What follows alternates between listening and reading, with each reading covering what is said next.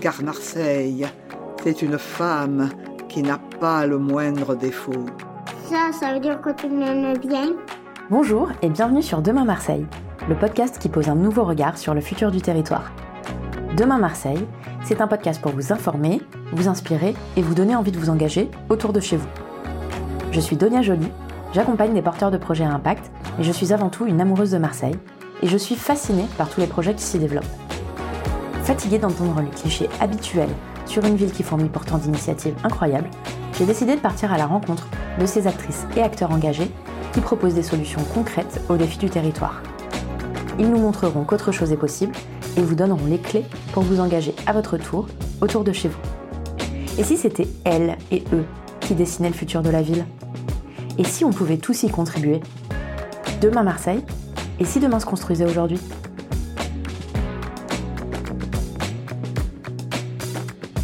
Salim, bonjour. Tu es membre fondateur de la Préem. Tu as cofondé Le Sel de la Vie, un collectif de collectifs qui soutient les familles, les enfants et les étudiants à Marseille et qui intervient sur les champs de l'éducation, de la culture, de la formation et sur les problématiques de précarité dans les quartiers populaires.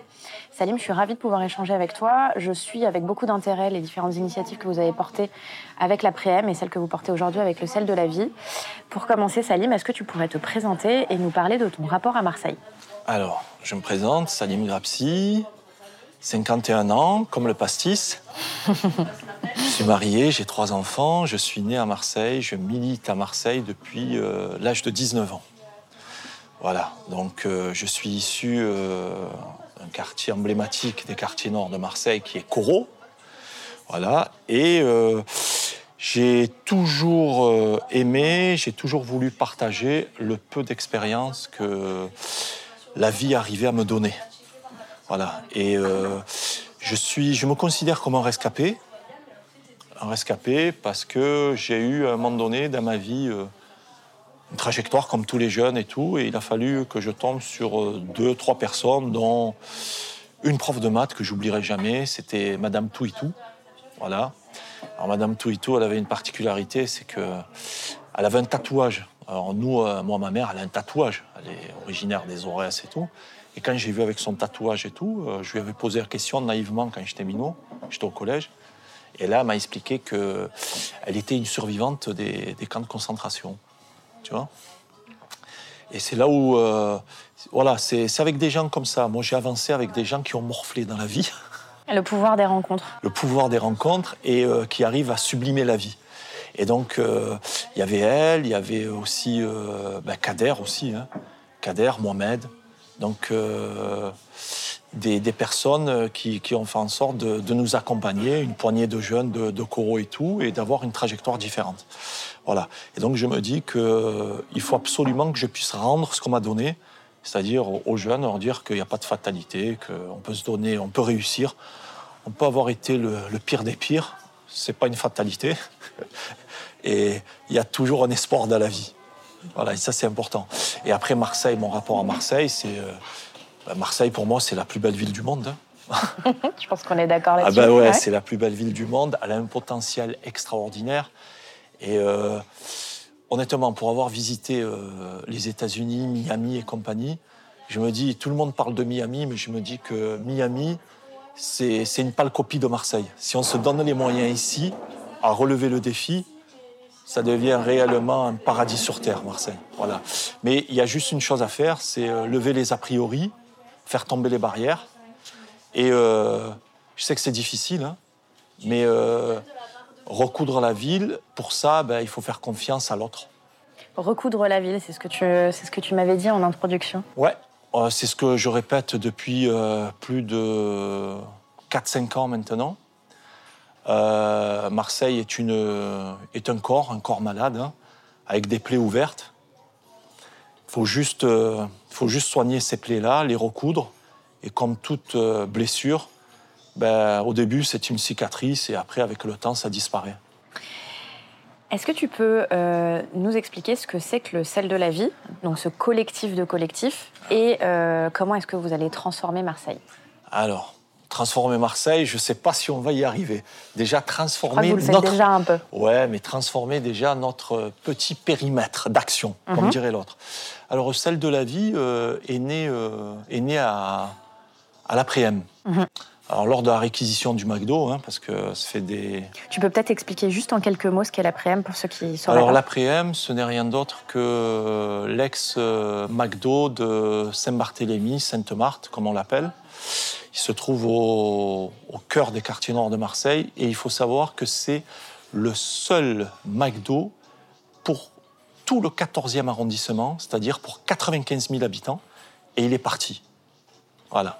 Et euh, il est parti parce qu'il y a des ex-salariés dedans euh, qui, euh, qui mènent un, combat extraordinaire. hein. Je pense à Kamel, je pense à, Zied, je pense à Mourad, je pense à, à Karima.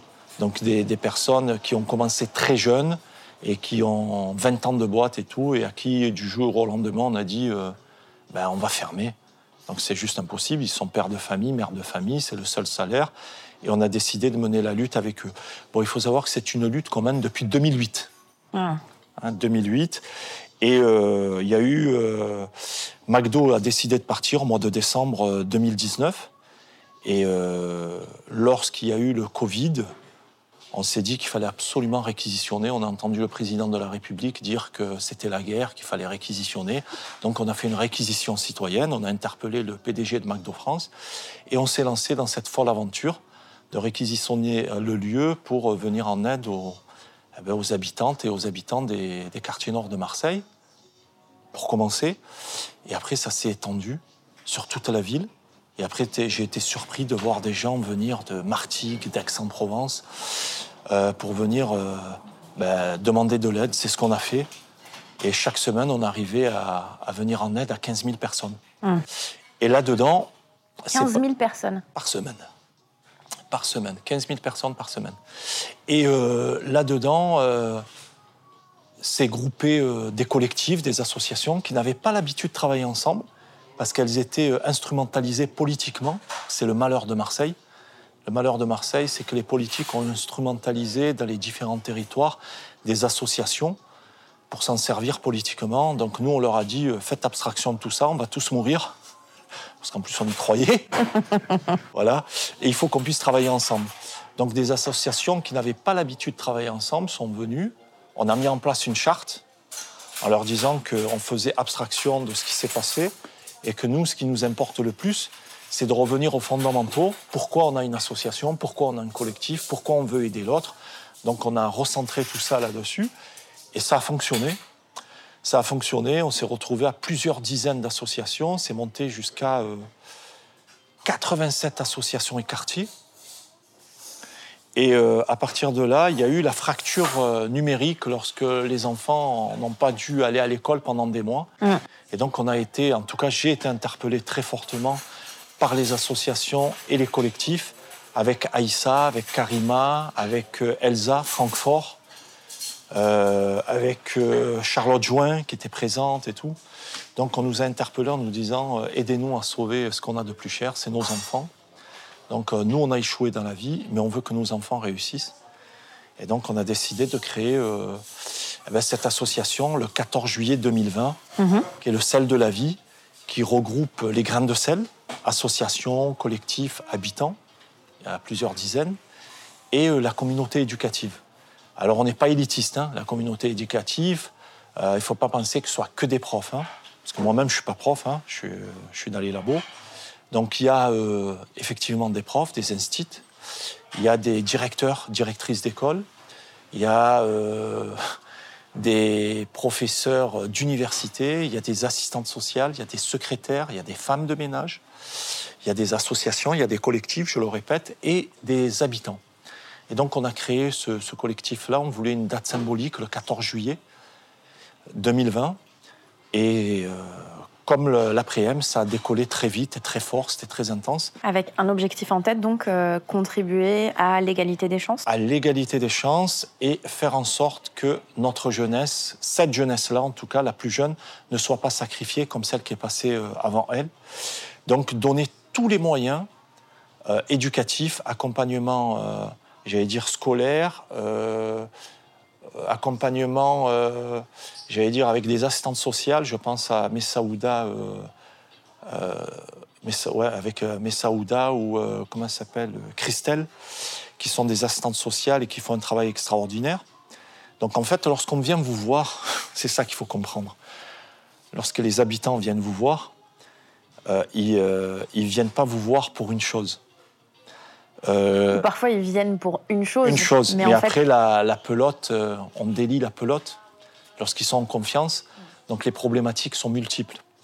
Et euh, c'est vrai que ça fait peur. Pour ceux qui ne connaissent pas, lorsque, lorsqu'il y a la complexité qui est en face de vous, on se dit, ouh là là, ouf, c'est très difficile. euh, moi, je ne peux pas, je suis spécialisé que dans une chose, Mm. je ne pourrais pas répondre et tout. Donc nous, euh, comme on est issus de ces territoires-là, comme euh, on a nos familles encore qui sont dans ces territoires-là et qui vivent ces problématiques-là, et la complexité, la difficulté, on l'a toujours eu. Donc pour nous, c'est quelque chose de naturel. Donc on va vers elles no- normalement et on essaie de trouver des solutions.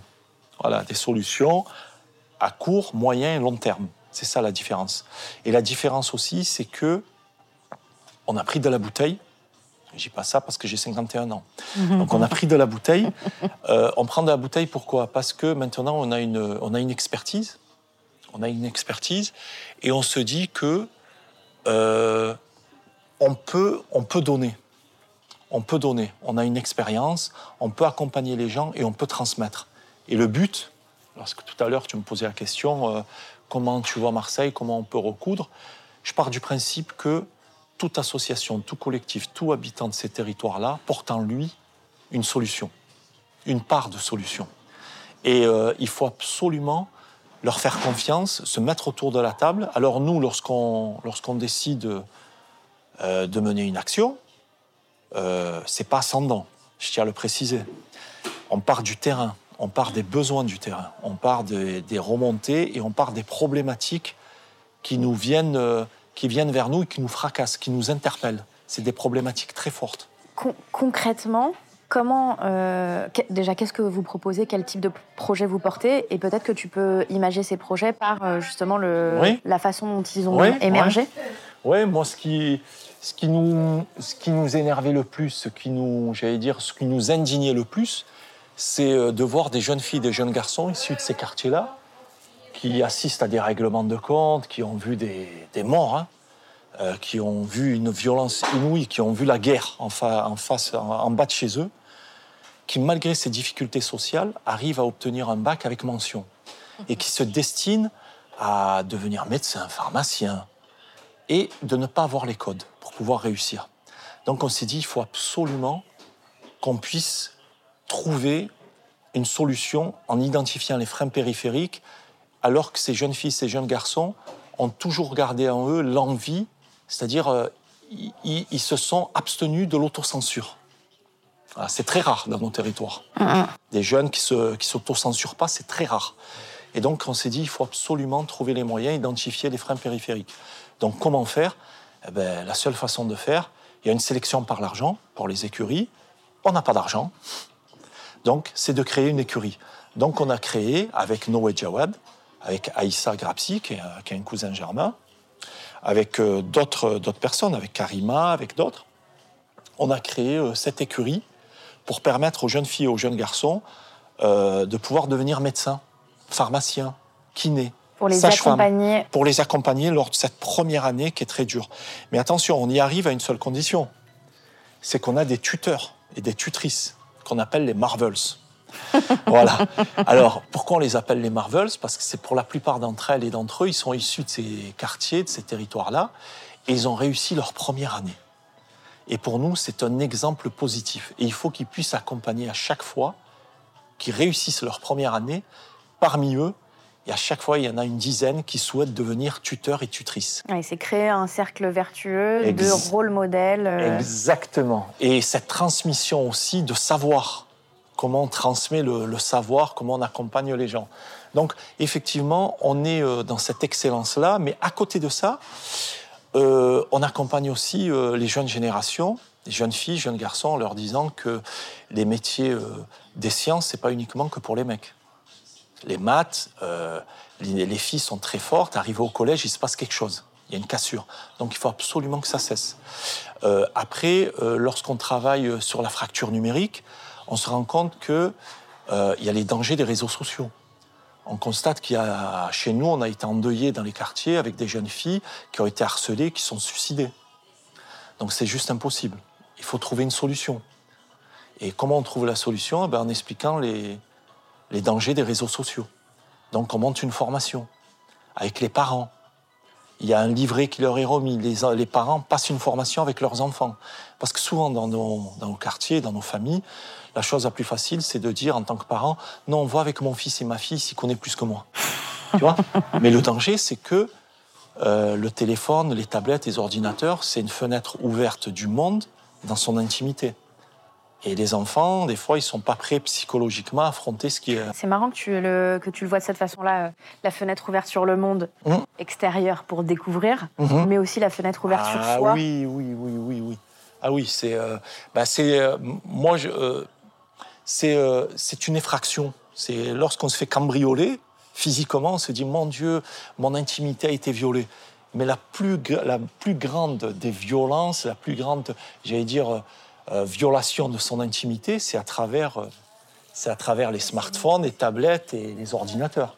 Et on est responsable de ça. Bon, on est responsable de ça, donc du coup, euh, on essaie de travailler là-dessus. Mhm. Voilà, on essaie de travailler là-dessus. Pourquoi? Parce qu'on a la chance, à l'intérieur du sel de la vie, d'avoir des personnes ressources. Je pense à Christophe Dracos, je pense à, à Mohamed Enouche, donc des personnes euh, ressources qui peuvent nous accompagner là-dessus. Mhm. Donc euh, voilà, c'est cet, c'est cet échange-là qu'il y a avec les, les collectifs, les associations, les familles. Et euh, là, tu, parles beaucoup de projets, euh, donc euh, l'écurie, ces projets de sensibilisation aux, dérives des réseaux sociaux. Je crois que vous agissez aussi beaucoup, pas uniquement sur la jeunesse. Il y a un projet notamment de valorisation des acquis. Ah oui, exactement. On est interpellé. Alors, c'est ça qui est beau.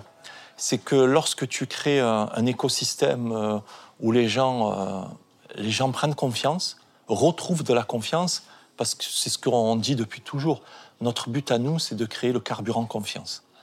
D'accord? On n'est pas là pour euh, les accompagner pendant des années et des années, parce on- nous, on part du principe que ces personnes-là ont une, euh, une expérience de vie, ont une richesse en eux qui est sous-estimée déjà par eux et qui est aussi sous-estimée par euh, les institutionnels ou les structures qui viennent vers eux. Donc nous, on essaie de créer cette, euh, ce cocon, j'allais dire, où ils prennent confiance en eux. Et à partir de là, euh, les besoins apparaissent. Ils se lâchent. Parce qu'on ne te dira jamais, euh, voilà mes difficultés, euh, voilà d'un point de vue euh, études, euh, j'ai arrêté l'école au primaire, j'ai arrêté l'école en sixième, en cinquième, j'en sais rien. Et j'ai ces difficultés, j'ai cette difficulté sur, sur l'écrit, sur la façon de, s'exprimer, tout ça. Donc, ils te le diront pas. Ils, ils pourront l'aborder à une seule condition, s'ils se sentent en difficulté et s'ils sentent qu'il y a une possibilité pour eux de, d'échapper à, à leur sort social. Voilà. Donc ça veut dire qu'il faut qu'au préalable, ils puissent comprendre que c'est possible. non seulement c'est possible, leur, leur dire que, euh, que c'est, qu'ils ont tout pour réussir en eux. Euh, en fait, c'est. euh, mais vraiment, c'est les, les, les refortifier. C'est, c'est tel un terrain, c'est tel un terreau, voilà, un terrain. Et le terrain, pour pouvoir. il a besoin de terreau. Et le terreau, c'est quoi? Ben, Ça va être les bonnes paroles, ça va être le fait des, encouragements, c'est le fait de, de positiver tout ça. Et ces personnes-là, après, te disent, euh, ben, en fait, ils se rendent compte que c'est, certes, ils ont une carrosserie de deux chevaux, mais ils ont un moteur de Ferrari. Tu vois? Et toi, tu ne fais rien d'autre que réveiller ce moteur de Ferrari. Voilà. Et du coup, euh, arrivé à 40-50 ans, on te dit, euh, comment je fais pour passer des diplômes? Et donc là, euh, on regarde ce qui se passe sur, euh, sur le champ, euh, euh, j'allais dire, de, de point de vue option pour nous, le sel de la vie, et on se rend compte qu'il y a la VAE, la validation des acquis de l'expérience. Et on se dit, mais c'est un outil extraordinaire. Et du coup, on accompagne des mamans, des daronnes, comme on dit ici à Marseille, Mhm. d'un certain âge. Alors certaines veulent, veulent avoir un diplôme parce qu'elles veulent montrer à leurs enfants qu'elles aussi, elles savent avoir un diplôme, elles savent réussir. D'autres qui te disent, euh, moi, euh, je veux apprendre à lire et à écrire parce que je veux passer mon permis, je veux être autonome. D'autres, dernièrement, avec les actions qu'on mène euh, avec Marseille, capitale de la mer, eh ben, elles, veulent, elles ont pris goût au bateau. Mm. Donc, on est en train de créer un dispositif qui s'appelle Les darons prennent le large. voilà. Pourquoi? Parce qu'elles veulent découvrir, euh, elles veulent découvrir les métiers de la mer. Donc voilà, c'est, euh, c'est- comment te dire? C'est le fait d'ouvrir le champ des possibles à des gens qui ont toujours été enfermés, à qui on a prédit une mort sociale. Voilà, parce que c'est ce qui se passe dans nos, dans nos quartiers. Il y a des personnes qui traversent cette vie sans ayant eu de vie. Voilà. Et moi, ce qui, ce qui me, ce qui m'horripile, ce qui m'énerve le plus, ce qui me révolte le plus, c'est le gâchis humain. Voilà. Il y en a qui parlent de gâchis alimentaire. Ah, c'est normal, hein, il faut lutter contre le gâchis alimentaire. Mais il n'y a rien de pire que de, lutter, que, que de permettre le gâchis humain. Et il faut lutter contre le gâchis Le humain. gâchis des talents et des compétences. ex- exactement. Il y a des talents, il y a des compétences, c'est des diamants, l'état brut. Euh, on de voit des jeunes filles et des jeunes garçons euh, à qui on a, on a prédit le pire et qui maintenant sont dans les, plus grandes écoles qui puissent exister euh, à Lyon ou à Paris, qui ont maintenant une destinée internationale. Voilà, et qui reviennent vous voir. Hum. Et quand ils reviennent vous voir et qu'ils vous disent euh, Je suis en vacances, comment je peux aider pendant deux semaines? Voilà. Ah, Et ça, c'est ça, c'est ça, c'est important. Ça La- me rappelle le témoignage d'une d'une jeune fille qui était euh, au séminaire que vous aviez Ah oui. organisé et, et qui, qui insistait un peu sur le, le pouvoir de, ce- de- des rencontres Oui. en disant qu'elle-même ne se sentait pas nécessairement euh, légitime Oui. à faire des études euh, médicales Mhm. euh, et que c'est une rencontre avec une prof qui l'a poussée, qui lui a dit que c'était possible et qui continue. euh, ouais, c'est Ishma, euh, originaire des Flamands. Ouais, ouais. Et euh, Lisa, qui on a toujours dit, euh, médecine, c'est pas pour toi. Elle est en quatrième année de médecine. Donc, euh, non, les adultes, il faut qu'on fasse très, très, très attention à ce qu'on dit. Et sur Parce la projection. que sur la euh, projection, sur le, parce que des fois on dit des paroles et on ne tient plus compte de ces paroles-là. Mais l'enfant, c'est une éponge ou le jeune, c'est une éponge.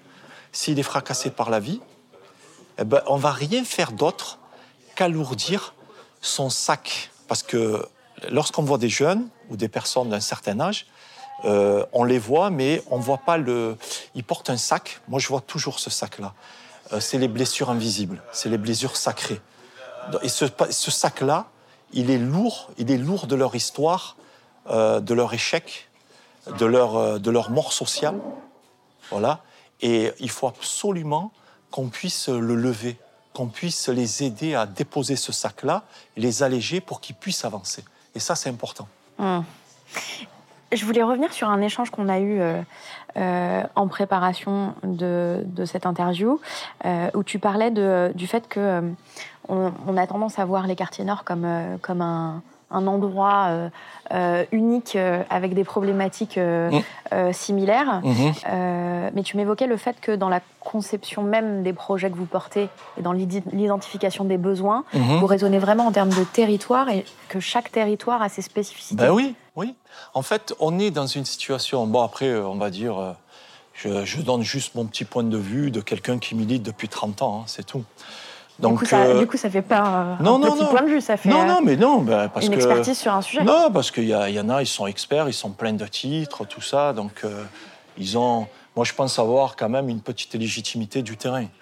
Euh, ce qui fonctionne pas et ce qui ne fonctionnera jamais, c'est une solution uniforme. Ça, c'est la première des choses. La seconde chose qui fonctionnera pas, c'est lorsque on a une solution qui est ascendante, qui descend du haut vers le bas et qui, euh, qui, qui doit irriguer les, les territoires, les quartiers, tout ça. Ça ne fonctionnera pas. Tout simplement pourquoi?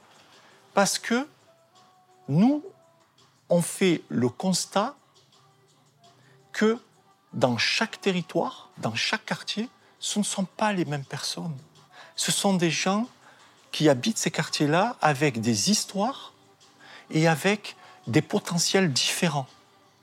Donc on ne peut pas appliquer bêtement une solution uniforme qui va s'appliquer à Fontvert, qui va s'appliquer à la Busserine, qui va s'appliquer au Plandau, qui va s'appliquer à la Belle de Mai, à Saint-Mauron. C'est juste impossible. Hum. Il faut absolument tenir compte de, j'allais dire, la sociologie. Mais quand je dis sociologie, je ne vais pas faire le sociologue, mais de connaître exactement le quartier, bloc par bloc, étage par étage, appartement par appartement, famille par famille, problématique par problématique. Ce n'est que comme ça qu'on peut réussir.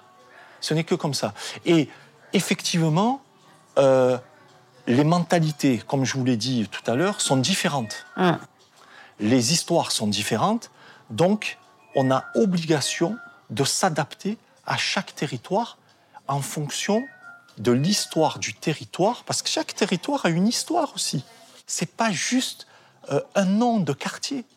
C'est des gens qui habitent depuis 50 ans, 60 ans. Il y a des familles euh, historiques, comme dirait l'autre, dedans. Voilà. Et qui ont, qui ont été un repère pour certains. Voilà. Et c'est ça qui est important. Et ce qui se perd actuellement dans nos quartiers depuis les années 90, c'est le départ de toutes ces familles historiques à l'intérieur des quartiers. Et du coup, on a C'était un recréé. peu le ciment. euh, Mais oui, on a qui était un phare sur lequel on pouvait, sur lesquels on pouvait aller euh, s'appuyer, voir comment on pouvait faire les nouveaux arrivés. Là, le problème, c'est que ces familles historiques sont parties, donc on a créé de l'anonymat. Chacun arrive, chacun est dans son bloc, chacun est dans son appartement, il ferme la porte. C'est ça qui manque, c'est ce lien-là qui est parti. Voilà, c'est ce qui a évi- évité à Marseille de sombrer. Je ne dis pas que les quartiers étaient magnifiques à l'époque ou quoi que ce soit, mais il y avait une richesse humaine. Il y avait une richesse humaine. Voilà. Et là, on essaie depuis des années de compenser la richesse humaine par une richesse, euh, j'allais dire, pécuniaire, avec des projets qui sont hors sol et compagnie. Ça ne fonctionnera pas. En tout cas, c'est le constat que je fais. Du coup, c'est pour ça que euh, euh, le sel de la vie, c'est un collectif de collectifs qui sont ancrés dans chacun des quartiers. Oui, notre but à nous, c'est de permettre aux, associations, parce qu'on a, on a un dispositif à l'intérieur euh, qui permet aux- de faire monter en compétence ces associations. Hum. Il faut que les associations puissent devenir euh, autonomes, euh, autonomes dans leur fonctionnement, autonomes dans leur demande de subvention, autonomes dans leur façon de, de fonctionner. On a créé un dispositif avec elles euh, lorsqu'il y a eu un besoin. On s'est rendu compte qu'il y avait un- euh, une fracture numérique, même pour les associations. Elles n'avaient pas d'ordinateur, elles n'avaient pas d'imprimante, tout ça. Donc, euh, il y a BNP Paribas qui nous avait remis euh, des ordinateurs avec, euh, avec des imprimantes. Et on a fait un road trip à travers les quartiers. Mhm. Et on est parti voir les associations. On leur a remis ordinateurs et imprimantes. Mais on n'a pas fait, euh, on n'a pas fait euh, Deliveroo. D'accord? On a, fait, on a mis en place un accompagnement, une formation pour les associations. Et ce dispositif que nous avons créé, ça s'appelle EMIS. Alors EMIS, c'est E-M-I-S-S, c'est l'équipe mobile informatique solidaire et sociale. Et pour nous, ce qui nous importe, c'est que les associations deviennent autonomes.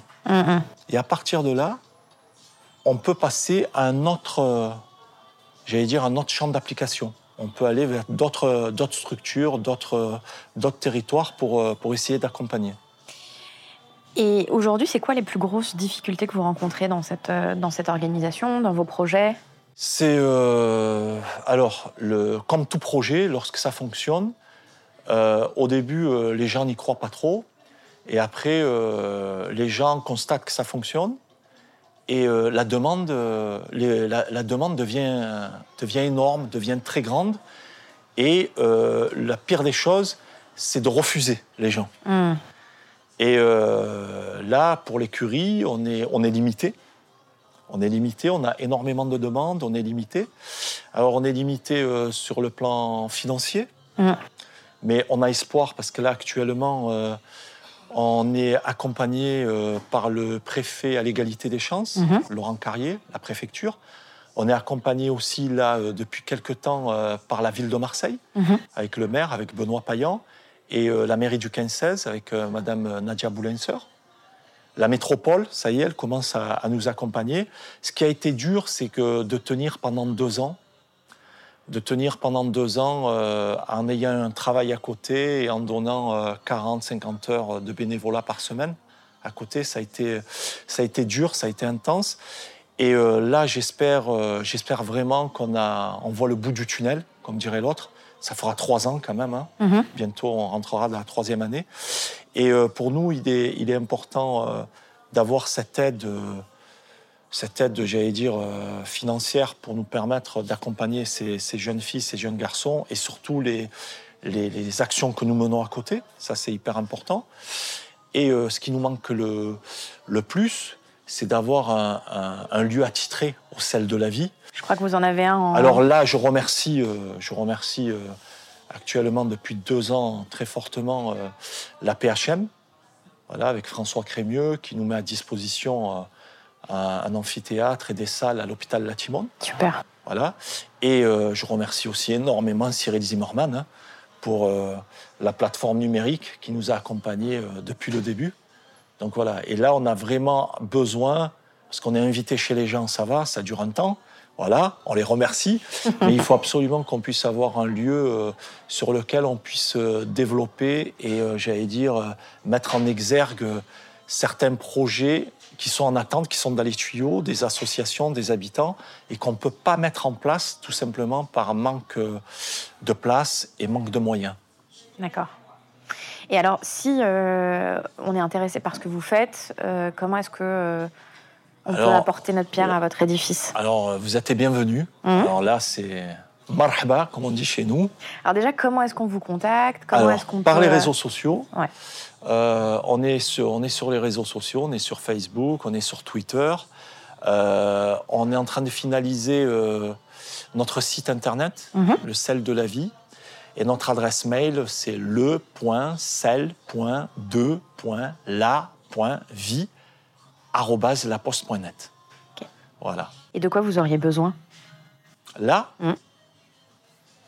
alors là, c'est euh, besoin, euh, besoin de, de gens euh, et de, de structures euh, qui, qui kifferaient de faire ce qu'on fait et qui nous aideraient à grandir parce qu'en fait, on n'a pas tout, quoi. On n'est pas, on n'est pas l'alpha et l'oméga de, du champ social et de l'impact social.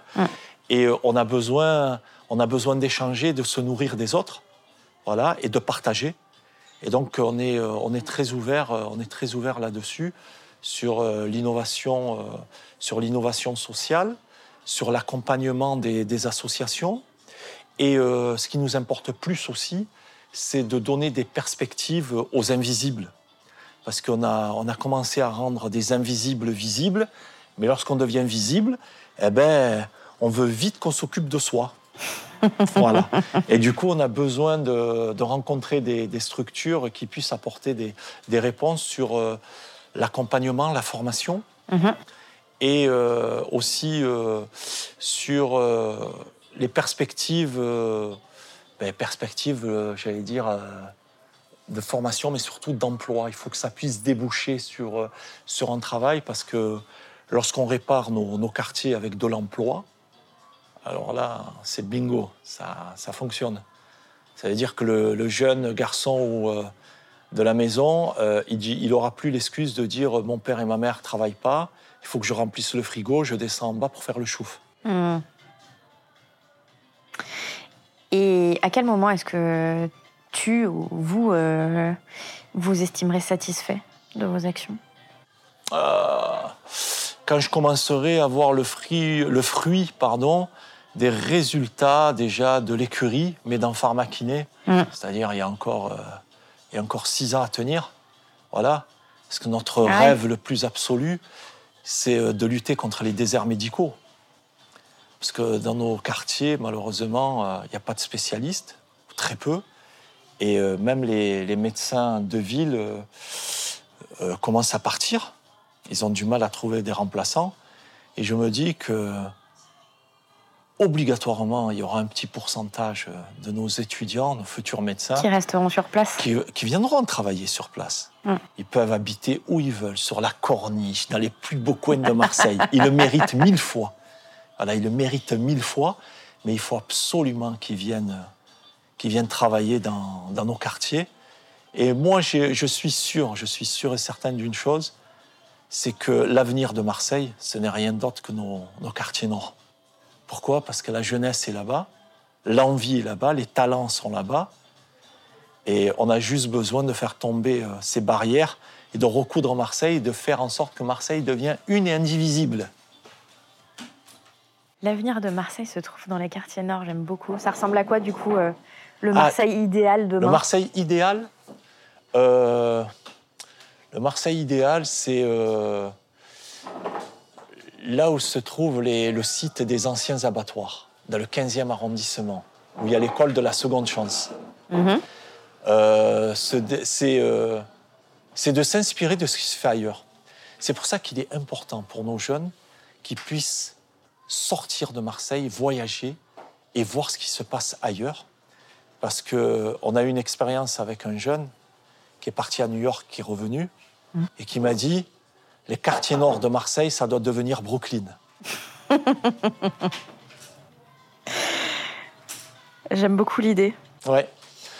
Ouais, ouais. Donc non, ce que je veux dire, c'est que plus sérieusement, c'est que Marseille, la moitié de Marseille, quoi, la plus belle, celle qui a la plus belle vue de Marseille et tout, là, avec euh, nos bâtiments, avec nos tours où il y a les plus belles vues. Là, je pense à Tariq Ghezali, Mhm. quand il me dit le- il faut utiliser les toits.